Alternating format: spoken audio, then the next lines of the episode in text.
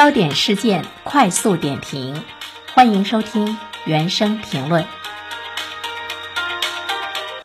最近呢，湖南长沙有一家传媒公司在某招聘 APP 上任职要求一栏写了十一遍“肤白貌美大长腿”，引起了热议。十一遍啊，可以说呢是特别的强调这个特征。该公司工作人员呢看网络的热议和质疑之后呢，对此回应说。这个要求是公司行政人员随便写的，工作人员就直接复制到了招聘要求上。我们正常的招聘呢没有这个要求，又把责任呢推到了行政人员的头上。这样的一个解释和回答都成了国内太多公司的习惯性的言论了。出了事儿，引起了社会的公愤，就是员工的责任或者临时工的责任。以前啊，我们还从来不知道一名普通的员工或者是一名临时工。在我们的这个社会的单位中有如此大的权利，可以擅自做一些这样的决定，可见我们普通老百姓是挺可怜的。平时工作要小心谨慎，你认真执行了领导的指令吧，一旦出了问题，引起社会的愤怒，那么这事儿的责任呢就要赖在你的头上，说是你自己擅自决定的，这真是呢没有办法的一种被欺凌。另外，我想说，看到这样的招聘，即便你是肤白貌美、大长腿，你会去吗？这样的招聘内容多荒诞和低级呀！你觉得这样的公司靠谱吗？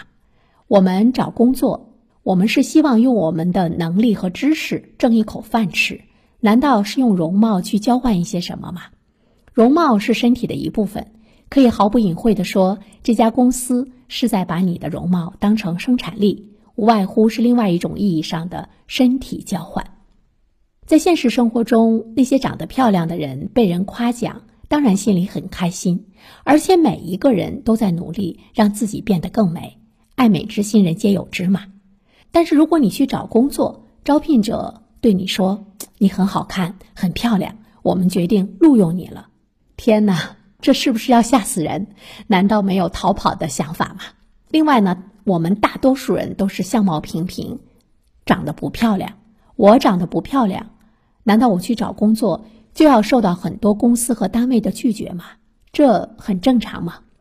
在很小的时候呢，我们就听丑小鸭变成白天鹅的故事，它就是蕴含着一个健康的社会应该欣赏的努力拼搏的精神。所以呢，这样的招聘语言被社会痛斥，是很正常的。如果他得到了社会的默认，他会引导一种畸形的招聘价值观。生活中，白富美大长腿毕竟是少数，我们大多数人都是普普通通的样子。难道我们就不能去找一份好的工作吗？所以呢，网络的热议是大多数普通人在为自己的生存争取更多的空间。但是我想说的是呢。真实的情况是，某些单位在招聘的时候，它是存在着容貌歧视的。至少同等的学历、能力、经历之下，容貌较好者会有呢更大的竞争优势。这个在女性的身上体现的会是比较突出一些。但是呢，这些都是一种很隐形的一种选择的条件，它不会抬到桌面上，或者呢明目张胆的广而告之。就是电视台招聘主持人，他也不能那么直接。往往提及的是五官端正之类的内容，更何况呢？我们也注意到了很多的电视台靓男俊女一大堆，深受观众喜爱的能力超群的往往不多。一旦不在屏幕上出现，就会很快的被人们遗忘了。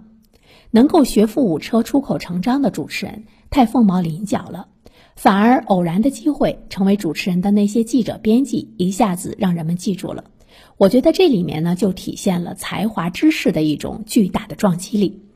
像最近呢，我们一直热议的脱颖而出的新东方的董宇辉，他不就是很好的体现了当今的社会对主播接受的一种价值的高度吗？我们在这里面可以看到受众对知识的那种刚需和饥渴。当然，像董宇辉这样的主播，不是一蹴而就的，也是呢比较呢难找到的。但是每一个相貌平平者，都有了一种像董宇辉去看齐，用知识武装自己，并且相信呢，知识武装起来的自己，终究有一天会被看见。这就是一个社会中健康的力量，我们也需要呢更健康的一种用人的机制，它对年轻人的成长方向呢是一种引导，这就是我们经常说的一个导向的机制。正是因为呢，我们的导向机制或多或少存在一些问题，所以说呢，我们可以看到整容院的年轻人是一堆一堆的，他也逼着很多相貌平平的年轻人贷款去消费，也要把自己的容貌呢给整得更美一些。我们也注意到了有一些家长，他非常热心的把自己的孩子，尤其是刚上大学的女孩子送进整容院，弄出一个比自己和爱人都好看好几倍的孩子出来。我们要想一个问题啊。当我们把钱用在给孩子投资容貌这样的事情上的时候，其实孩子们的价值观的判断是混乱的，他今后努力的方向可能就不对了。更何况呢，我们看一下人的一生，美总是有尽头，它永远呢抵不过岁月。但是知识的积累是没有尽头的，岁月拿不走，消耗不掉。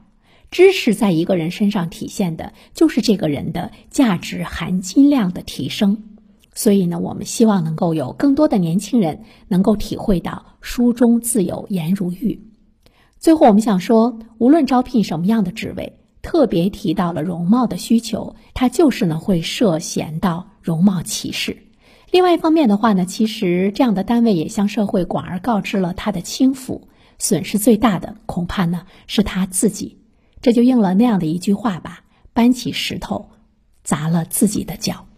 好的，感谢您收听原声评论。如果你喜欢这个专辑的话呢，期待着你可以去关注它。当然，我更期待着你可以在留言区给我留言，我们可以就相关的问题做更多的深入的讨论和交流。我觉得这对于我本身来说也是一个非常好的提升。如果你想点个赞的话，当然，那我开心的就不得了了。好了，我们下期节目再会吧。